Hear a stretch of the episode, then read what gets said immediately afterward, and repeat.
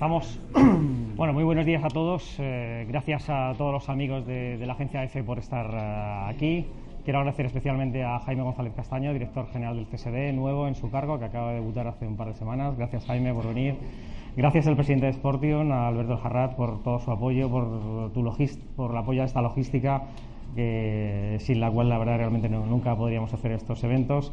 Y gracias sobre todo a todos los compañeros del, del, sector, Óscar Orfeo, Amalio, Elías, Iñaki, Martí, veo mucha gente por ahí, Félix, seguro que se me olvida alguno más, Ignacio Corrales, la gente del pádel, que siempre está cerca muy de nosotros, de Jorge, el mister, el entrenador de las gemelas Salayeto. Gracias a todos en definitiva por eh, venir a este F Forum con Eusebio Sacristán, pues eh, sin duda uno de los entrenadores más interesantes de la presente temporada. ¿no? Ha puesto a la Real en, zona Champions, estamos en tiempo de descanso, tiempo de Navidad, pero realmente la verdad que está haciendo un, trabajo extraordinario. Y eh, Eusebio, bienvenido, gracias, buenos días, un placer que estés aquí con, nosotros en este foro donde para los habituales, la mayoría vienen, son todo compañeros, amigos que suelen venir a estos foros, que intentamos crear un club, un club de, de, opinión, de compartir inquietudes, siempre alrededor del fútbol, del puro fútbol, y digamos que a veces queda en un segundo plano el detalle de la última jornada, la última polémica, etcétera,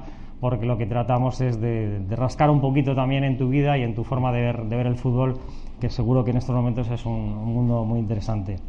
Eusebio Sacristán eh, ha estado 19 temporadas en Primera División, ha disputado 543 partidos en Primera, es el tercer jugador después de Andoni Zubizarrete y Raúl en jugar en Primera División. Este dato a veces se, le olvida a la gente.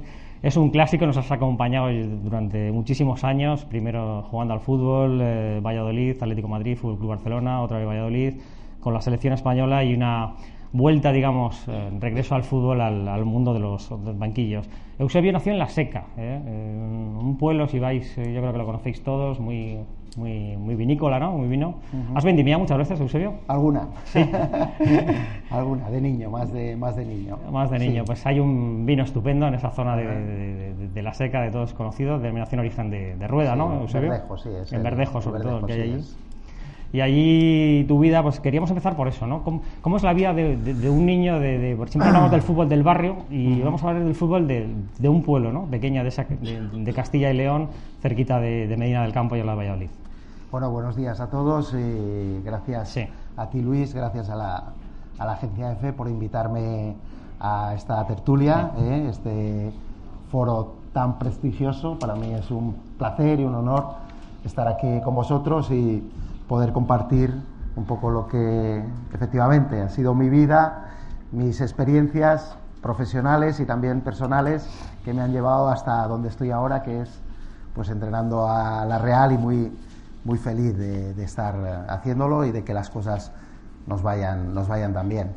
Ah, sí, yo nací en un pueblecito de Valladolid, un pueblo de mil habitantes, efectivamente en la zona de, de Rueda, del vino de Rueda, que era tan está tan de moda, que a la gente le, gusta tanto el, verdejo, esa, variedad de, la uva. Y bueno, en aquellos eh, momentos, cuando yo nací, era un pueblo más de, quizá dedicado al cereal y no tanto al, viñedo, pero sí que mis padres tenían algunos viñedos y, alguna vez me tocó acompañarles a vendimiar. La verdad que para mí pasar la infancia en un pueblo fue un privilegio. Yo siempre digo que para un niño el poder eh, estar en un pueblo y poder salir a la calle y jugar en cualquier plaza, en cualquier calle, a cualquier hora, pues eh, es, una, es una gozada y es una ventaja para mí, para un niño al que le encantaba el fútbol.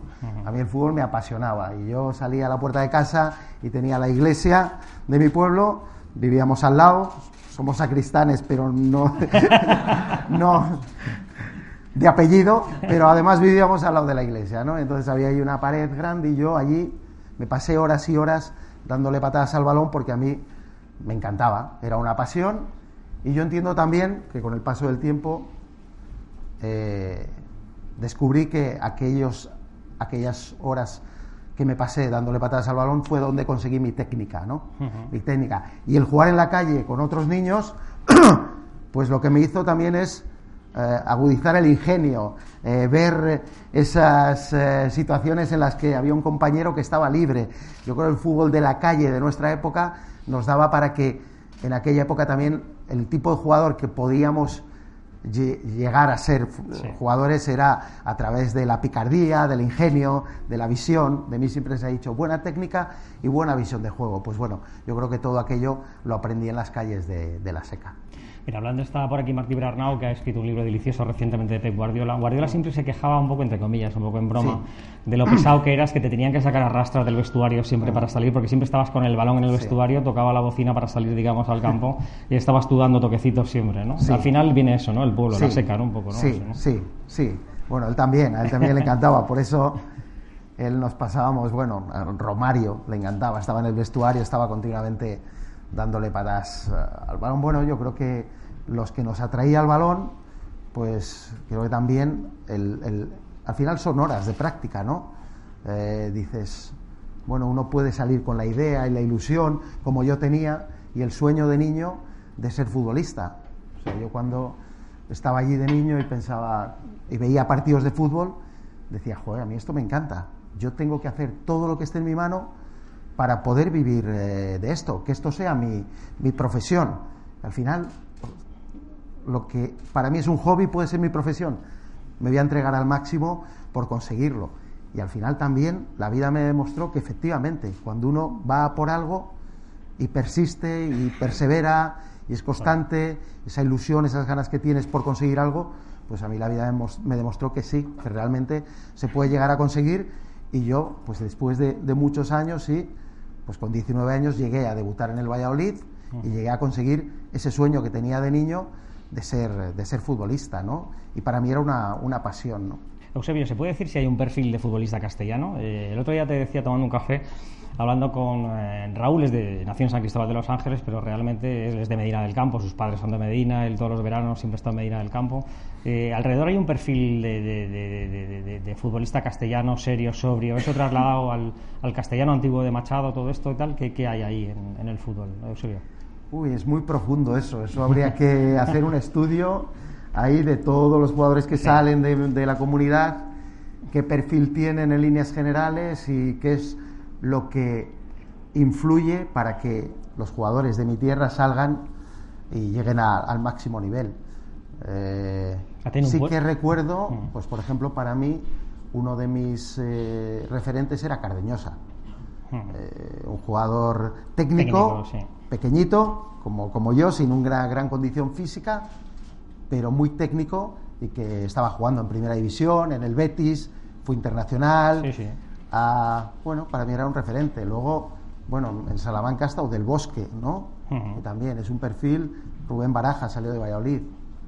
Sí que un número importante de jugadores que, que, que han hecho carrera importante son un perfil de centrocampistas o somos un perfil de centrocampistas centrocampistas más o menos de este perfil técnico, organizador, no sé qué es lo que puede influir para que eh, el perfil de, algunos jugadores importantes de nuestra tierra sea ese, ¿no?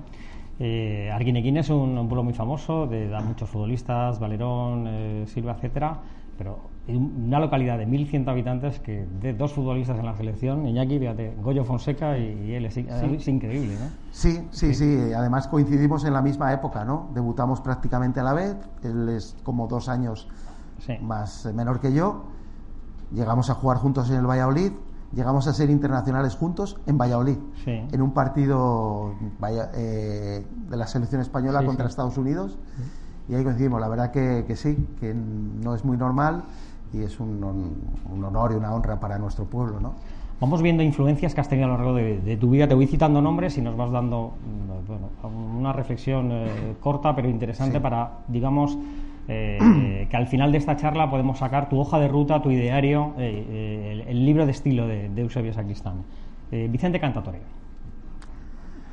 Pues Cantatore llegó al Valladolid, yo tenía 20 años, llevaba una o dos temporadas en el Valladolid, estaba empezando mi carrera, eh, acababa de debutar, empezaba a jugar con la selección sub-21, momentos muy felices para mí, aquellos de la sub-21 en los que eh, convives con, con, Sanchís, con Quique Flores, con Eloy, con una serie de jugadores que estamos empezando nuestra carrera deportiva, estamos empezando a, a poner un pie en la primera división y fueron años muy bonitos y al Valladolid llega Cantatore.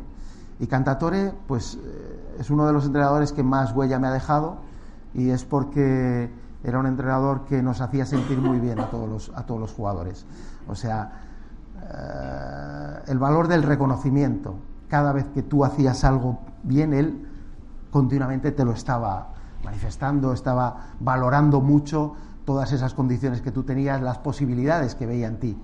Tú vas a ser internacional, chico, tú vas a ser un jugador importante. Y eso cuando tienes 19, 20 años, tú todavía te cuesta verlo, sí que tienes la ilusión y, piensas, bueno, voy a por ello, ¿no?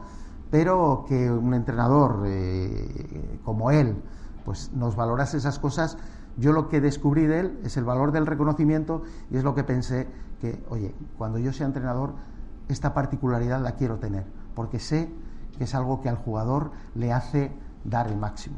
Johan Cruyff, en serio. Pues Cruyff también apareció en mi vida, yo siempre digo que eh, fue el entrenador que apareció en mi vida para darle sentido a mi carrera.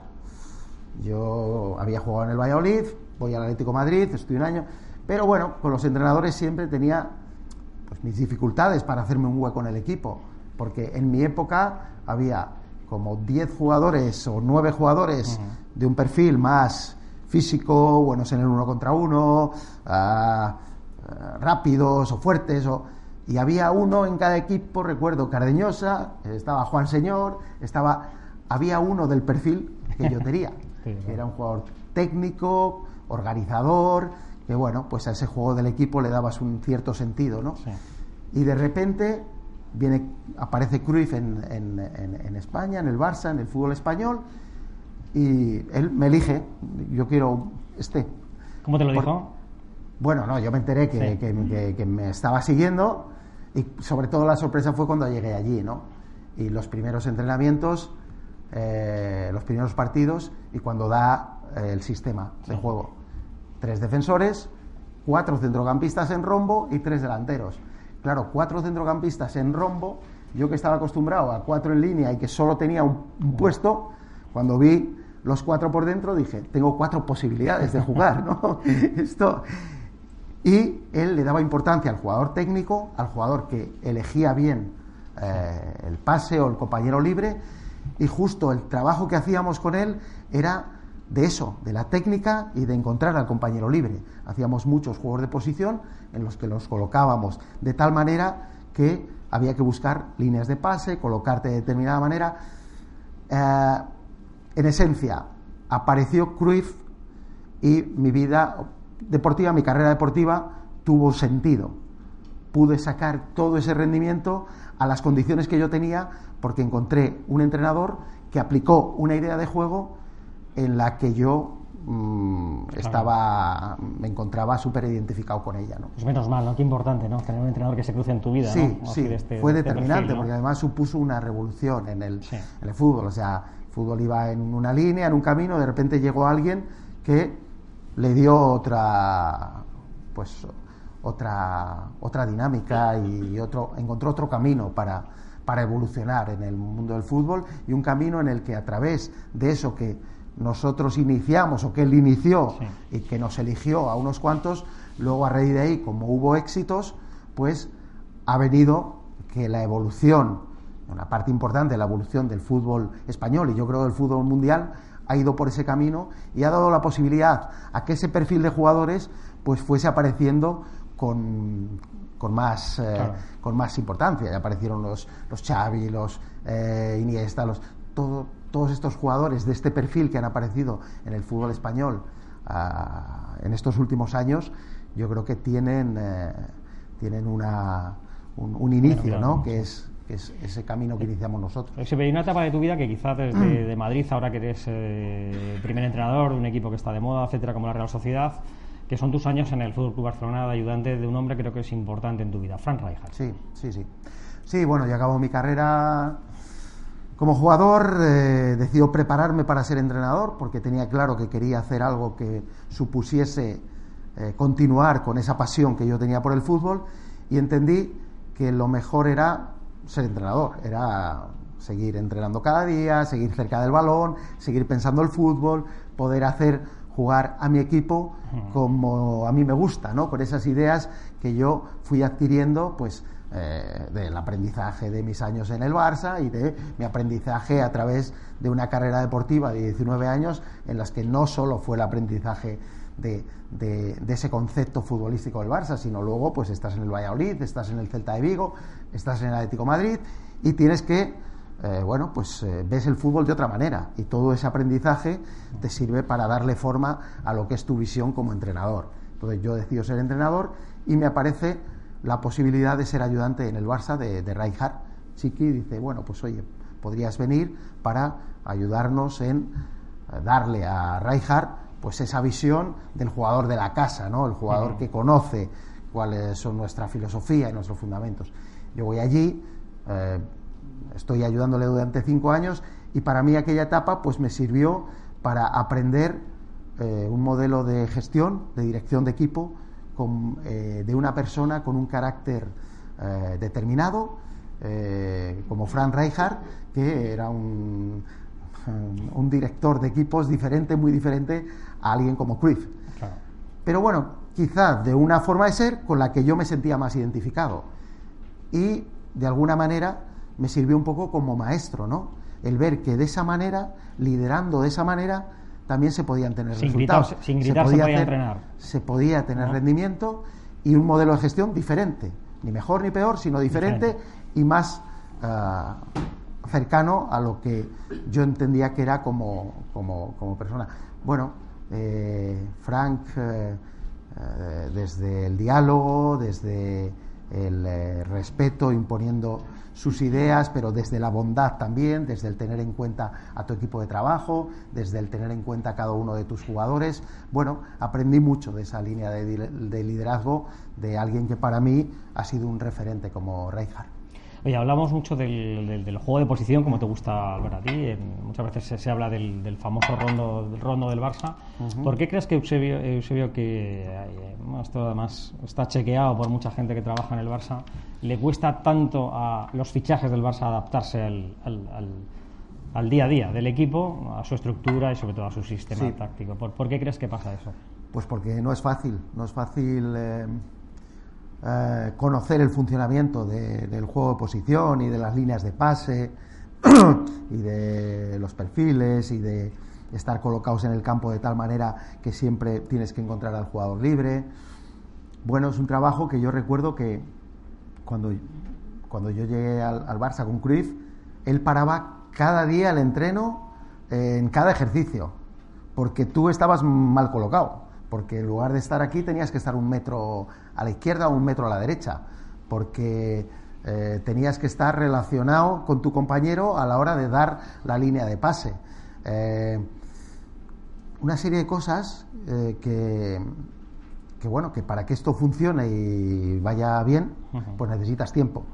Yo creo que eso cuando en el Barça llevas tiempo trabajándolo, ya el que está en la casa o el que viene trabajándolo de categorías inferiores ya tiene una ventaja cuando tú lo trabajas en el primer equipo y ya llevas un tiempo eh, y ya lo conoces, entonces cuando llega alguien nuevo, de principio, eh, pues un poco chirría. Chirría porque si no estás bien colocado, no estás en el sitio justo, eso no, no funciona igual, ¿no? Entonces necesitas ahí un tiempo hasta que lo vas cogiendo y ya estás relacionado con los compañeros en lo que son movimientos, en lo que son funcionamientos, tomar de decisiones todas estas cosas. Eh, siempre durante esta etapa tuya de entrenador te, has caracterizado por dar enseguida oportunidades jóvenes, eh, bueno, llegados pues en, el Celta, en ese Barça B tenías un buen talento también, muchos jugadores interesantes cuando estaba en el, en el, filial. Eh, hablando de la Real, la verdad que es un, espectáculo este año ver, ver, gente como, como Yuri, como Yarzábal, como bueno, el renacer de, de Carlos Vela. Eh, todos estos chicos jóvenes de la Real, ¿qué techo tienen? ¿Hasta, dónde podéis llegar esta temporada? Bueno, yo empiezo a, contar con gente joven en el Celta, por ejemplo, porque cuando yo quiero poner en práctica lo que es mi idea de juego y mi filosofía y mi visión, entiendo que para esto necesito jugadores cuanto más técnicos mejor, cuanto mejor, más inteligentes en la toma de decisión mejor.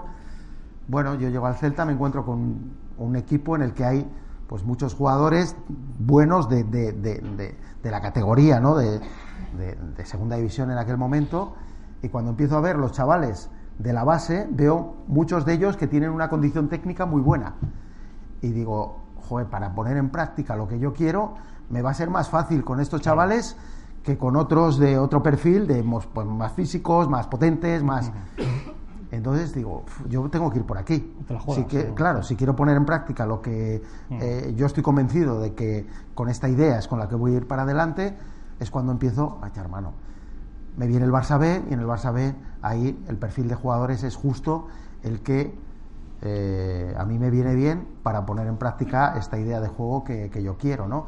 Sí que es verdad que son jugadores muy jóvenes y que se tienen que adaptar a competir en segunda división y hay que tratar de que lo hagan cuanto antes. Ese era mi gran trabajo en el Barça B, ¿no? Tener que chavales de 18, 19 años con la condición técnica eh, adecuada para poner en práctica mi idea de juego, pero con un nivel de competitividad en el que todavía no están acostumbrados a competir en, el fútbol profesional. Bueno, mi trabajo estaba ahí, en, en, conseguir que esos jugadores, el proceso de adaptación al fútbol competitivo fuese lo más rápido posible. Y ahí sí que me tocaba apretar y decir, no, no, es que me da igual que tengas 18, 19, aquí para competir con jugadores ya maduros hay que, hay, que, hay que espabilar. Pero el concepto técnico lo tenían. Entonces, yo lo que hacía era, pues bueno, sé que voy a tener un mes, dos meses, tres meses en el que este jugador le va a costar adaptarse al ritmo competitivo, pero cuando lo tenga metido, voy a tener un jugador que es ideal para lo que yo quiero poner en, práctica. ¿no? Bueno, ahora estoy eh, en, la Real, me he encontrado con jugadores pues más maduros que los que tenía en el, en el Barça jugadores ya mucho más hechos, eh, que ese ritmo competitivo, que eso ya lo tienen. Y luego me he encontrado jugadores de, calidad, de, de mucha calidad, y jugadores que yo creo que cuando tú les propones vamos a tener el balón, vamos a tratar de dominar los partidos, vamos a tratar de, eh, llevar la iniciativa, pues hay muchos jugadores de los que, eh, o, la mayoría, todos los jugadores que yo tengo en mi equipo que dicen, ah, pues hemos empezado a jugar a esto y dicen, pues realmente nos encontramos a gusto jugando, nos gusta jugar a esto y encima podemos explotar al máximo nuestras condiciones, ¿no? y, y, entonces se están encontrando con eso, están encantados y yo también estoy encantado porque es lo que te digo, veo que tengo jugadores para desarrollar esta idea de juego al máximo y, que tenga rendimiento. José, me ha sorprendido antes, me ha llamado la atención de que Cruz paraba continuamente los entrenamientos, y en el sentido de que, bueno, pues no le pasa a todo el mundo esa autoridad moral, emocional que hay sobre los jugadores, porque seamos sinceros, Eusebio, llevas muchos años en el fútbol, no todos los jugadores hacéis, digamos, un caso reverencial al entrenador, por decirlo de alguna manera, ¿no? Eh, em, es tan importante, como se dice siempre, el haber sido jugador, el, uh, un jugador de fuste, de trayectoria, de prestigio, tal, delante de tus jugadores para que, entre comillas, te hagan caso? Yo creo que es importante, pero no es determinante. Es importante en el sentido de que tienes tienes un terreno ahí abonado, tienes algo ganado, ¿no? Entonces los que no son que les falla. Un jugador, no, no les falla nada. Simplemente que igual de principio tienen que ganarse la credibilidad de el que tienen ahí delante. Eh, tú como es jugador, pues ya el jugador, bueno, va a estar más receptivo a lo que tú le digas. Luego, si lo que le dices no le convence, da igual que hayas jugado 20 años en la máxima categoría. El que no ha jugado, de principio, tiene que demostrar de alguna manera todos esos conocimientos que, que él tiene y ganarse el respeto de esos jugadores que van a estar de alguna manera diciendo, bueno, a ver este que no ha entrenado, a ver qué, qué, nos cuenta que tiene y cómo se gana nuestra, nuestro respeto, ¿no? hay mucha gente que te recuerda, fue solo un añito, pero fue un año fundamental tu estancia en el Atlético de Madrid, porque además llega la, fue la llegada de Jesús Gil a la presidencia del Atlético de Madrid, yo no sé cuántas, cuántos fichajes hubo, 15 o 16, Amalio, ¿te acuerdas las portadas aquellas de marca? Fichaje diario sin parar, eh, era, era un festival. Eh, ¿Qué recuerdas de aquel, de aquel tiempo de Atlético de Madrid? Bueno, pues que para mí supuso un, pues un salto en mi carrera, ¿no? Tenía 23 años, estaba 22, 23 en el Valladolid, llevaba allí cuatro temporadas, empezaba a ser internacional sub-21, pero tenía mis eh, ambiciones, ¿no? Yo quiero aspirar a ganar títulos y, a jugar en equipos que, que, puedan ofrecerme esa posibilidad. Y por ahí me, me viene el fichaje del Atlético Madrid, con Jesús Gil como presidente, ¿no? Y que uno de sus primeros fichajes es el mío, ¿no? Entonces, pues muy ilusionado. Llegué de Valladolid a Madrid y bueno, pues empecé a descubrir lo que es jugar en un gran equipo, en un equipo que en un gran equipo en cuanto a las aspiraciones, ¿eh? Valladolid también es un gran equipo. ¿eh? en cuanto a aspiraciones de conseguir títulos, en un club donde, pues en ese momento, de alguna manera, pues empecé a, vivir también, la, convivir con, con, los medios de comunicación, con lo que suponía, ¿no? En Valladolid todo mucho más familiar y aquí empezar a enfrentarte a eso, ¿no? Enfrentarte ya a un equipo donde hay jugadores importantes y tienes que empezar a ganarte el sitio y codearte, ¿no? Con lo cual para mí fue una experiencia grande, importante y bueno, un poco pasajera en el sentido de que bueno, pues se dieron las circunstancias, confluyeron los astros para que apareciera Cruz en el Barça y decidiera ficharme y en el Atlético Madrid, pues bueno, en ese momento había otro entrenador que, bueno, acababa la, temporada, que era Maguregui, que prefería otro perfil de jugador. Y entonces se dieron las condiciones ideales como para que yo pues pudiese ir a, un, a otro club donde encontré a un entrenador que, como he comentado antes, habría la posibilidad a que yo pudiese tener la carrera deportiva que tuve, ¿no? Pero el recuerdo del Atlético Madrid fue pasajero, pero para mí fue importante y una experiencia muy, muy bonita y muy buena. Y le, recuerdo que tienen unas, eh, unas hojas en cada silla para hacer preguntas, si lo creen conveniente, en, unos minutos de, de, todos nuestros eh, asistentes. Em, me gustaría hablar de un apunte solo de, Carlos Vela, ¿no? que es un, futbolista eh, mexicano fantástico que parecía que estaba un poco como de, vuelta, empezó muy jovencito, muy jovencito, también en Inglaterra, en la Premier, y digamos que lo has, eh, está yo creo que en el, en, el, mejor momento, gracias, en el mejor momento de su, de su vida deportiva, Eusebio. Pues efectivamente, Carlos es un grandísimo jugador, un jugador con unas condiciones, ah, bueno, que le convierten en uno de los mejores jugadores del mundo para mí, ¿no? Eh, Carlos es un chico también con un carácter especial, eh, juega al fútbol para disfrutar, para pasárselo bien, ah, para ser feliz y también para conseguir retos importantes en su, en su vida, ¿no? en su carrera profesional. Bueno, él muchas veces se deja llevar por, por, sus emociones, por sus sentimientos, por cómo me encuentro, por si me siento querido, por si estoy contento con lo que tengo alrededor, por si soy feliz entrenando, por una serie de aspectos que hacen que él, en un momento determinado, si entiende o siente que eso no lo tiene, pues igual piensa en que a veces lo mejor es cambiar de aires y ir a otro lado donde pueda conseguir eso, ¿no?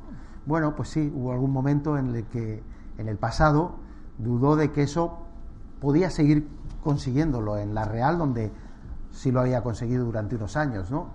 Entonces, bueno, pues eh, después de la temporada pasada, después de este verano, en el que hablamos de que, bueno, pues yo le quería, quería tenerle, porque sabía que tener a Carlos Vela para la Real es un lujo y quería tenerle con nosotros y lo que sí que quería es tenerle contento, ilusionado, motivado y pues bueno, lo que hablamos es que si realmente él encontraba que esa motivación, esa ilusión la podía tener por continuar siendo feliz en San Sebastián y haciendo feliz a la gente de, de la Real, pues que yo me gustaría que fuese así, estaría encantado y que le iba a ofrecer todas las condiciones necesarias como para que se encontrase de esa manera, ¿no?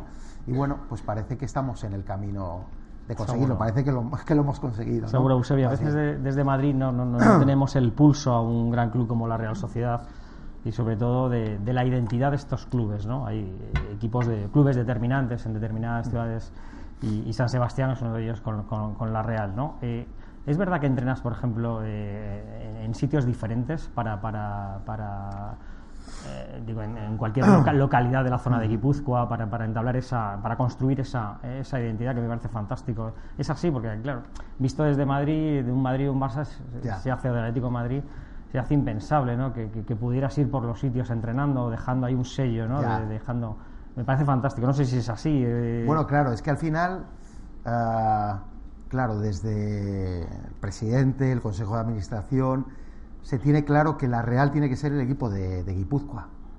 al final tenemos que conseguir que todos los guipuzcoanos se sientan identificados con el club y nosotros tenemos que tratar de estar lo más cerca de ellos posible. Al final somos un club que tenemos, pues igual hay 16, 17 jugadores de los 25 que han salido de, la casa, de la cantera, de categorías inferiores.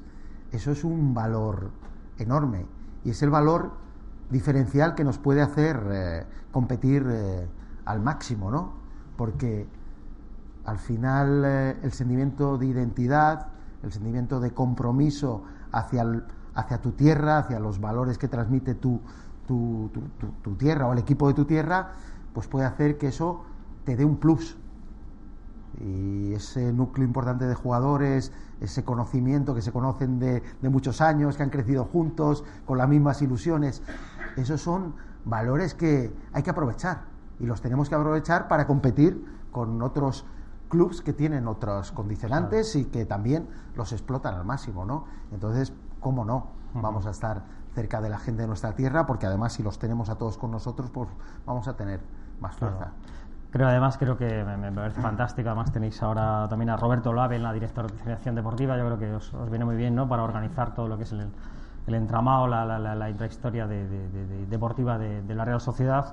Y al hilo de esto me, hace una pregunta Emma Volado. Eh, ¿Crees mucho en las estadísticas en el fútbol? ¿Qué, está aportando la matemática, la estadística al mundo del fútbol, al día a día? Si es que, si es, si es que, si es que crees, ¿eh? que hay gente que cree, otros que no.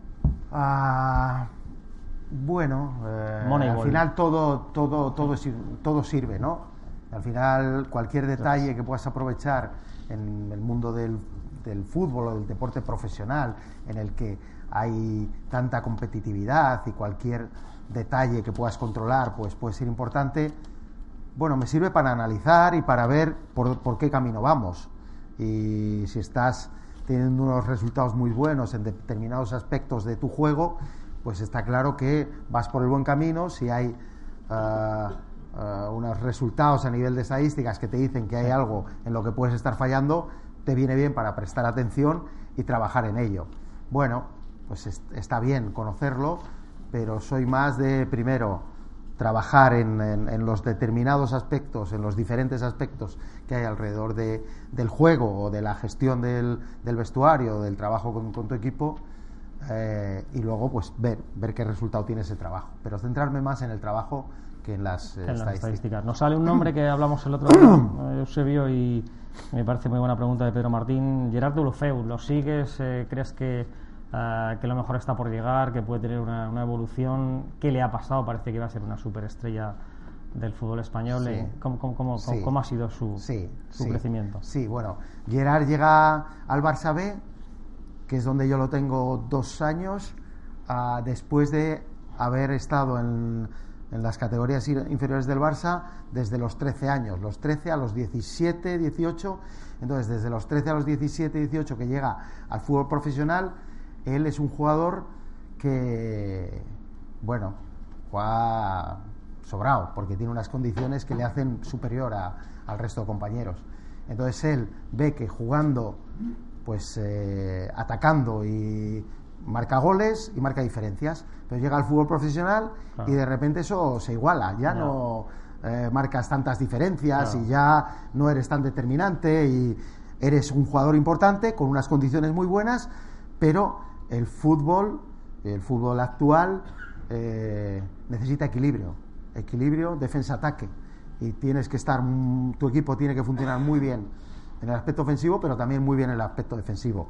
Cuando hay un jugador que quizá no ha necesitado tanto implicarse en el trabajo defensivo, pues llega un momento en que eso le resulta raro y le resulta algo que no está acostumbrado. Entonces Gerard lo que le ha tocado hacer en estos años es trabajar en ese aspecto, ¿no? En el aspecto defensivo, andar eh, mejorando día a día, involucrarse, comprometerse, porque está claro que para sacar mayor rendimiento a esas condiciones tan grandes que él tiene a nivel eh, físico, a nivel técnico, eh, eh, y que le hacen un jugador muy importante, tiene también que compensar de alguna manera ese, ese aspecto, que es el, el, aspecto defensivo, el aspecto de, de alguna manera, comprometerse.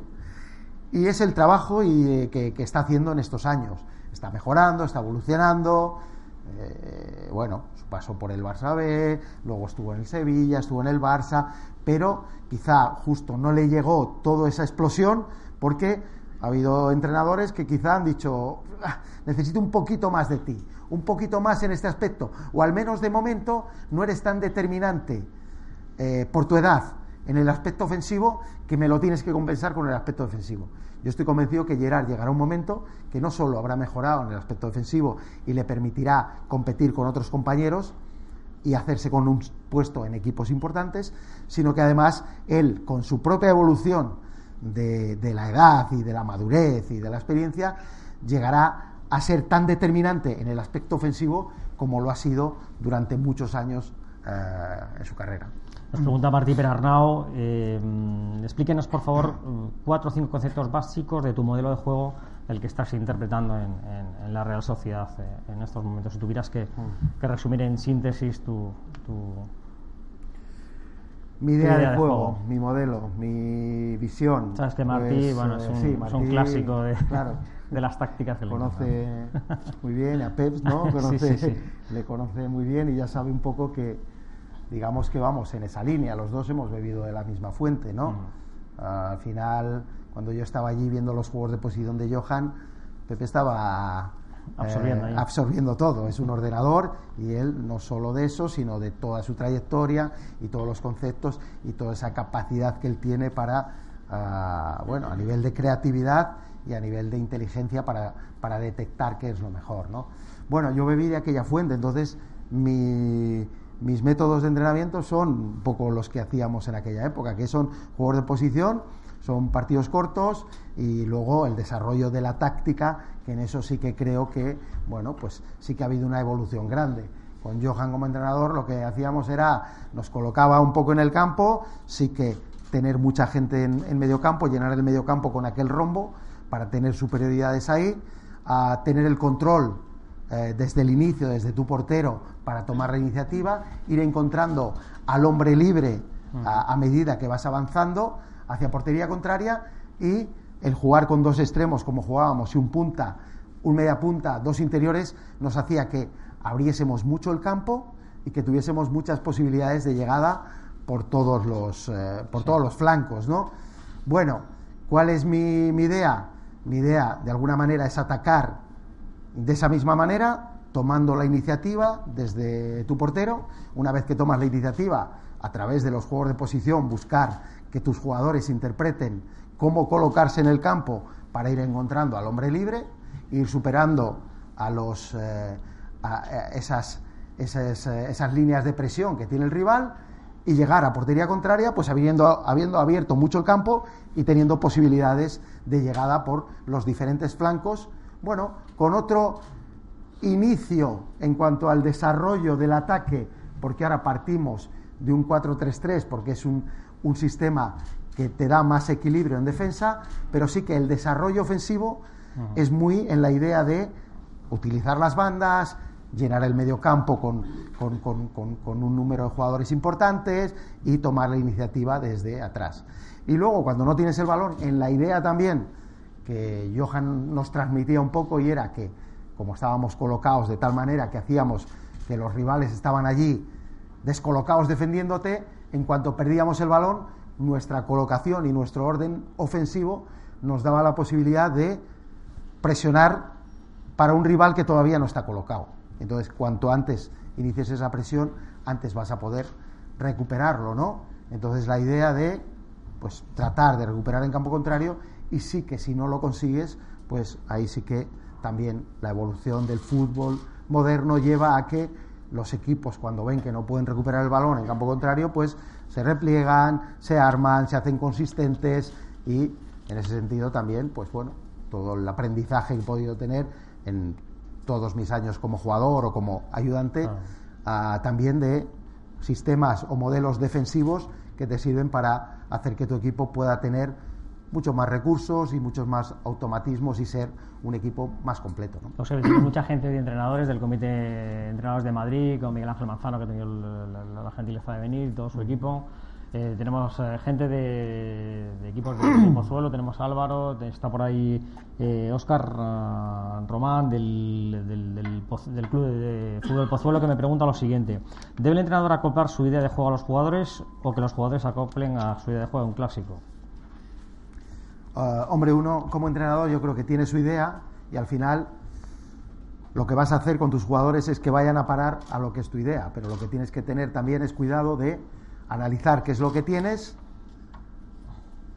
ver también qué momento de la temporada es. O sea, llegas en un momento en el que la temporada está iniciada y te tienes que adaptar no solo a los jugadores que tienes, sino a lo que hay, la dinámica de ese momento, ver cómo puedes eh, ir llevando a los jugadores a tu terreno, a lo que es tu visión, a lo que a ti te gusta, pero con cuidado de no trastocarles mucho, porque si cambias mucho en mitad de temporada o en, pues eh, por ahí les vas a crear dudas, a lo mejor los resultados no van a llegar y entonces sí que van a dudar de ti y no te van a creer, con lo cual llegas allí, tal como están, te adaptas, les vas dando poco a poco algunos matices que sirvan para que estén cercanos a lo que tú ves como eh, entrenador, pero con algo con lo que ellos se sientan cómodos. Y a medida que va avanzando la temporada, vas aplicando tus conceptos sin que suponga un trauma para ellos y cuando tienes la posibilidad de empezar una nueva temporada, ahí sí que igual tienes la posibilidad de decir, mira, los jugadores ideales para lo que yo quiero desarrollar son estos. Y el trabajo que voy a hacer desde el primer día de pretemporada es encaminado a que juguemos de esta manera. Entonces ahí tú les llevas a lo que es tu visión, que es lo ideal. Pero si estás en un sitio donde ya tienes unas condiciones, eh, pues tienes que adaptarte a ellas. Mucha pregunta alrededor del, del Barça, Eusebio, Paco Hernández, Cadena Ser, Nacho Cartes, Antena 3, eh, Javier Diego, Radio Nacional de España. Eh, ¿Algún día te ves entrenando al Barça, Eusebio, o, no te lo has planteado?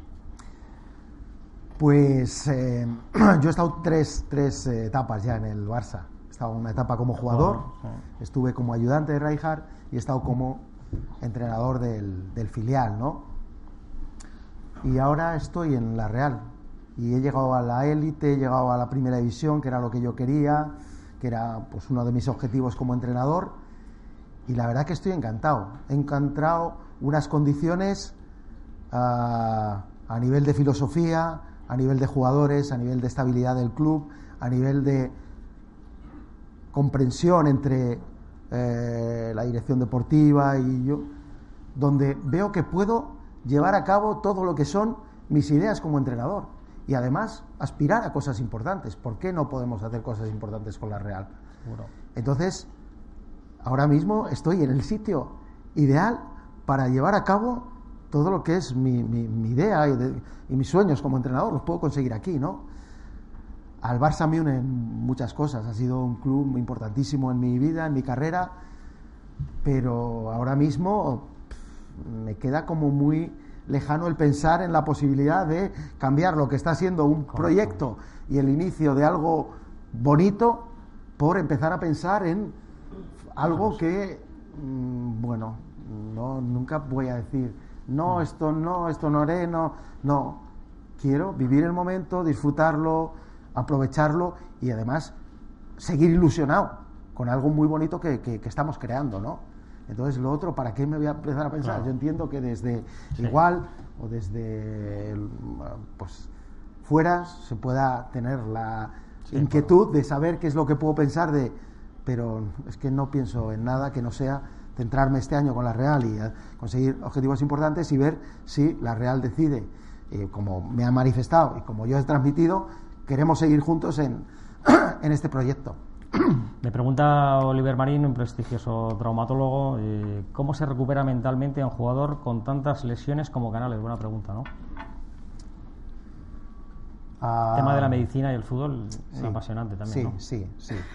Sí, Sergio además, pues oye, ha sufrido tres lesiones importantes y, y realmente sí que es algo como para analizar, ¿no? Yo sí que creo que hay una conexión importante entre eh, lo que piensas y tus emociones con cosas que te pasan a nivel físico, ¿no? Entonces, como creo en esas conexiones, pues creo que es importante que jugadores que puedan pasar por momentos de, de, lesión. O sí que creo que es importante que revisen un poco qué es lo que está pasando, ¿no?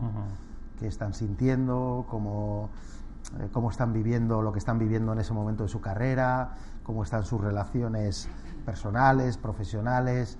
Sí que creo que ahí que hay un análisis profundo para poder ayudar a que este tipo de lesiones o sean ah, menores o tengan una recuperación más, más rápida o se pueda prevenir de alguna manera esto. Eusebio, me pregunta José Carlos Carabias de ABC, eh, una, cuestión que también nos afecta a nosotros, al mundo de los medios de comunicación, eh, por, las derivadas que tienen indirecta. ¿no? ¿Cómo se gestiona el ego de los futbolistas, Eusebio?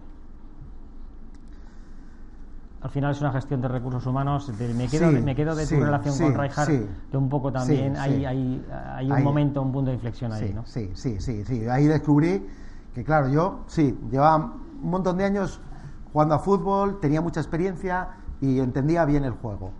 Pero con Frank aprendí que ser entrenador no es solo eso, sino que es que tienes que dirigir a un grupo de personas y que ah, está incluso eso delante de lo que es la táctica, la técnica y todos los entrenamientos que puedas hacer. Están las personas. Y las personas porque hay un grupo de personas que es tu equipo de trabajo, hay un grupo de personas que son los jugadores a los que tienes que gestionar y tienes que conseguir que estén motivados, que se lleven bien entre ellos, que todos eh, peleen por un mismo objetivo, que tengan un compromiso con lo que se está haciendo. Todo eso requiere de una gestión para la que uno pues tiene que tratar de prepararse. Y es lo que bueno yo durante todos estos años he tratado de hacer no darme cuenta de que ese era el, el, campo en el que yo tenía que, que, trabajar ¿no? y que mejorar. Y, y, en una de esas eh, circunstancias es en la que hay que trabajar. El ego de todo todos tenemos nuestro nuestro ego y lo tenemos que controlar ¿no? para que en un equipo eso no sea eh, lo principal. Bueno la idea, mi idea es hacer ver a los jugadores que para conseguir esos objetivos que tienen a nivel individual, tienen que poner lo mejor de ellos en beneficio del, grupo, en beneficio del equipo y del colectivo. Si cada uno de los jugadores piensa solo en sus objetivos personales, individuales, no vamos a conseguir nada. Porque el equipo no va a ganar, vamos a ser todos, eh, eh, vamos a participar en un equipo perdedor nos vamos a debilitar. En un equipo ganador va a suceder al contrario. Mm. Si tú consigues ganar, que las cosas te vayan bien, vas a conseguir que cada uno de los componentes del equipo se vea reforzado, se vea eh, que tenga más, se vea revalorizado.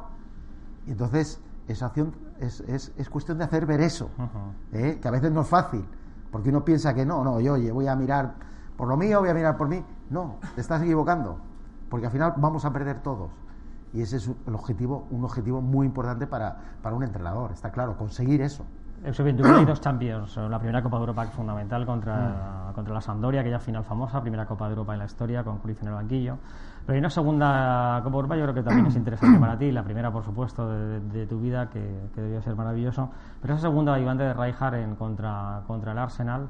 Ese Barça de Ronaldinho, ¿cómo era Ronaldinho? De, ¿Era así como, eh, como le, veíamos? ¿Interpretaba algún papel en el vestuario? No, no, no, no. no. Él eh, contagiaba, contagiaba alegría. Contagiaba, le, desprendía alegría. Se sentía feliz, contento de jugar al fútbol, de pasárselo bien cada día en el entreno. Y tenía un efecto tan eh, grande sobre los compañeros que el equipo iba al son y al ritmo que él marcaba porque los compañeros le respetaban mucho, le valoraban, le querían y él, bueno, pues mientras tuvo esa alegría, esa energía que, transmitía al resto de compañeros y al equipo, pues fue el referente del equipo cuando de alguna manera aquello pues eh, desapareció por todas las circunstancias que vivimos en nuestras últimas temporadas en el, en el Barça pues eh, también desaparecieron eh, los resultados, ¿no? Pero bueno, fue todo un poco, pero lo que sí que está claro que Ronaldinho fue muy importante para el Barça, Fran Rijkaard fue muy importante para el Barça, toda aquella época supuso un volver al camino que se había iniciado hacía tiempo con, con, ¿no? De alguna manera, la llegada de, Frank sigue para, sirve para recuperar ese camino. Eh, la llegada de Ronaldinho sigue para, sirve para reilusionar a una afición que estaba de alguna manera un poco, mm. bueno, pues eh, apagada, ¿no?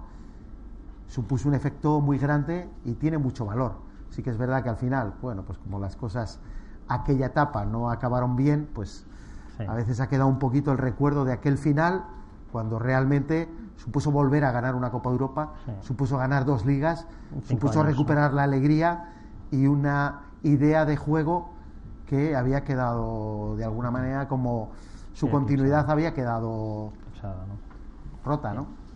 Eh, José Antonio Pascual me pregunta eh, ¿qué opinión le merece la irrupción de Zidane como entrenador? Y aquí te tengo que decir, Eusebio, que, mucha gente aquí en Madrid, la verdad que estamos sorprendidos, porque no nos daba la impresión de que Zidane tuviera muchas ganas de ser entrenador, o por lo menos de expresarlo, y la verdad que, por lo menos ahí están los resultados, su irrupción ha sido fantástica. ¿Qué, qué, opinión te merece Zidane? Pues eh, es que cuando, cuando vas a valorar un, entrenador, cuando no le conoces bien, cuando no conoces cómo es, no conoces cómo trabaja, es difícil valorarlo, ¿no? al final la única valoración que te queda son los resultados. Ah, los resultados, sí que son un reflejo de, tu trabajo, ¿no? Y también es cierto que muchas veces en los resultados juegan otros aspectos y, hay otros sectores del club que también pueden influir en que los resultados eh, no lleguen, ¿no? Pero sí que creo que el entrenador pues marca, tiene una importancia para mí grande en, lo que es, en lo que es el reflejo de lo que hace tu equipo. La manera de jugar, en eh, la efectividad y en los, el resultado, en los rendimientos. En el rendimiento, en este sentido, Zidane está demostrando que está haciendo las cosas muy bien. Claro. Yo no sé el qué, porque no conozco cómo trabaja, pero está claro que algo muy bueno está haciendo. Ah, algo muy bueno que seguro que irá en la línea de la gestión del vestuario y también luego en, su propuesta futbolística. Yo me he enfrentado al, Madrid en dos ocasiones en el tiempo que llevo en la Real y me he enfrentado a un equipo eh, sólido, un equipo consistente, un equipo que, así como tradicionalmente el Madrid era un equipo que esa consistencia defensiva quizá no era tan importante en su juego, era un equipo más de pegada, más de atacar muy bien, de sacar muchos recursos o mucho rendimiento a sus recursos ofensivos, ahora es un equipo que tiene una solidez defensiva importante, que cuando te enfrentas a ellos, aquí hay un compromiso defensivo por parte de todos los jugadores grande, ¿no? Y la calidad la sigue teniendo, la pegada la sigue manteniendo, con lo cual el conseguir eso, pues bueno, yo creo que seguro que Zidane, un poco con la propuesta futbolística, Zidane también con la gestión del vestuario, está consiguiendo que el equipo tenga los resultados y el rendimiento que esté teniendo. Pero también yo diría una cosa, no nos olvidemos de Benítez. No nos olvidemos de Benítez. Benítez es un entrenador que ha demostrado en su trayectoria, en su carrera, que ha trabajado algunos aspectos tácticos muy bien. y yo no diría que este Madrid no tiene cosas de un trabajo en el que también ha participado otro entrenador como, como Benítez. Sí que es verdad que Zidane tiene un mérito enorme porque está sacándole un rendimiento enorme a todo lo que está haciendo y está consiguiendo los resultados que está consiguiendo y hacer del Madrid un equipo tan fuerte, ¿no? Pero sí que creo que hay algún aspecto por el cual deberíamos de tener presente también la figura de Benítez, que por lo que sea, pues ha salido el Madrid de la manera que salió y, en el momento que salió, porque, bueno, pues. Me parece interesante esa, esa, reflexión de última hora sobre Rafa Benítez. Me pregunta Javier Vila, ya terminamos. Disculpar eh, al resto de invitados, hay muchísimas preguntas, no nos da tiempo. Eh, y no podemos olvidarnos de, la fundación. ¿no? Ayer te dimos en Valladolid con el Unión Delicias Mm, de hacer un trabajo tanto Pedro Pablo, tú, es el presidente de la fundación, anda por aquí. Pablo. Pedro Pablo, aquí está. Luego Arturo Maligne, que es tu, tu agente, que, tu gente de confianza, que, sé que trabajan tal. La verdad que la, la fundación un, día, mm, te, comentaba el, hace, hace, unas jornadas, ¿no?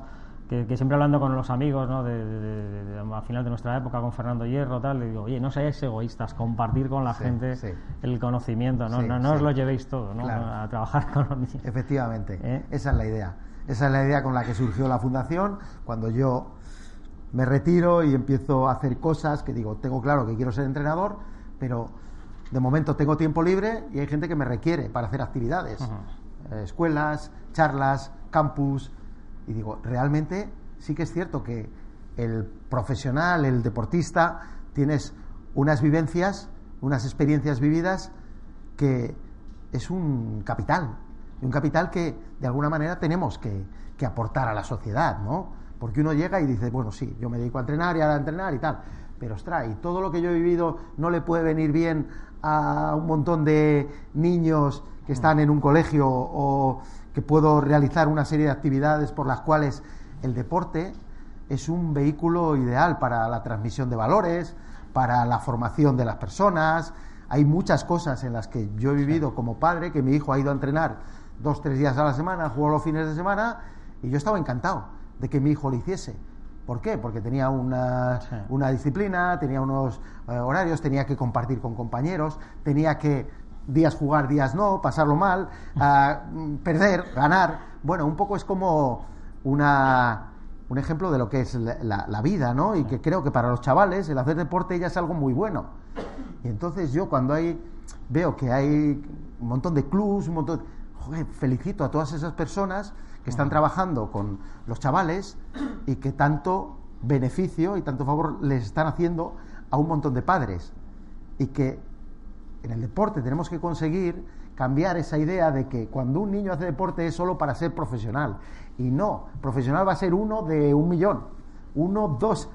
Pero hay un montón de chavales que están aprovechando su tiempo haciendo algo que les gusta y tanto los entrenadores como los padres como los podemos aprovecharlo para formarles como personas y aprovechar ese tiempo. Pues bueno, esto es un poco lo que nos movió a un grupo de jugadores, un grupo de deportistas en Valladolid a crear una fundación en la que estamos abiertos a crear todo, pues, todo, este tipo de charlas, de actividades, de campus, de crear escuelas, con el ánimo y la idea de pues todo lo que nos ha dado el deporte, pues se lo devolvemos eh, de esta manera, simplemente diciéndoles eh, que a nosotros nos ha venido muy bien en nuestra formación como personas hacedlo vosotros, haced deporte, que es muy bueno, ¿no? Bien, pues nada, aquí un montón de entrenadores jóvenes, Oscar, eh, ya, ya has oído esta parte, te vale perfectamente, Álvaro también, seguro, está mi amigo Luis también por ahí, seguro que nos vale. Eh, Eusebio, muchísimas gracias. Eh. Hemos descubierto que, en la zona de rueda, además de, un gran vino, hay grandes entrenadores, grandes futbolistas y que hay materia seguro para el futuro. Muchísima suerte, Eusebio, en, este, en esta aventura con la Real Gracias.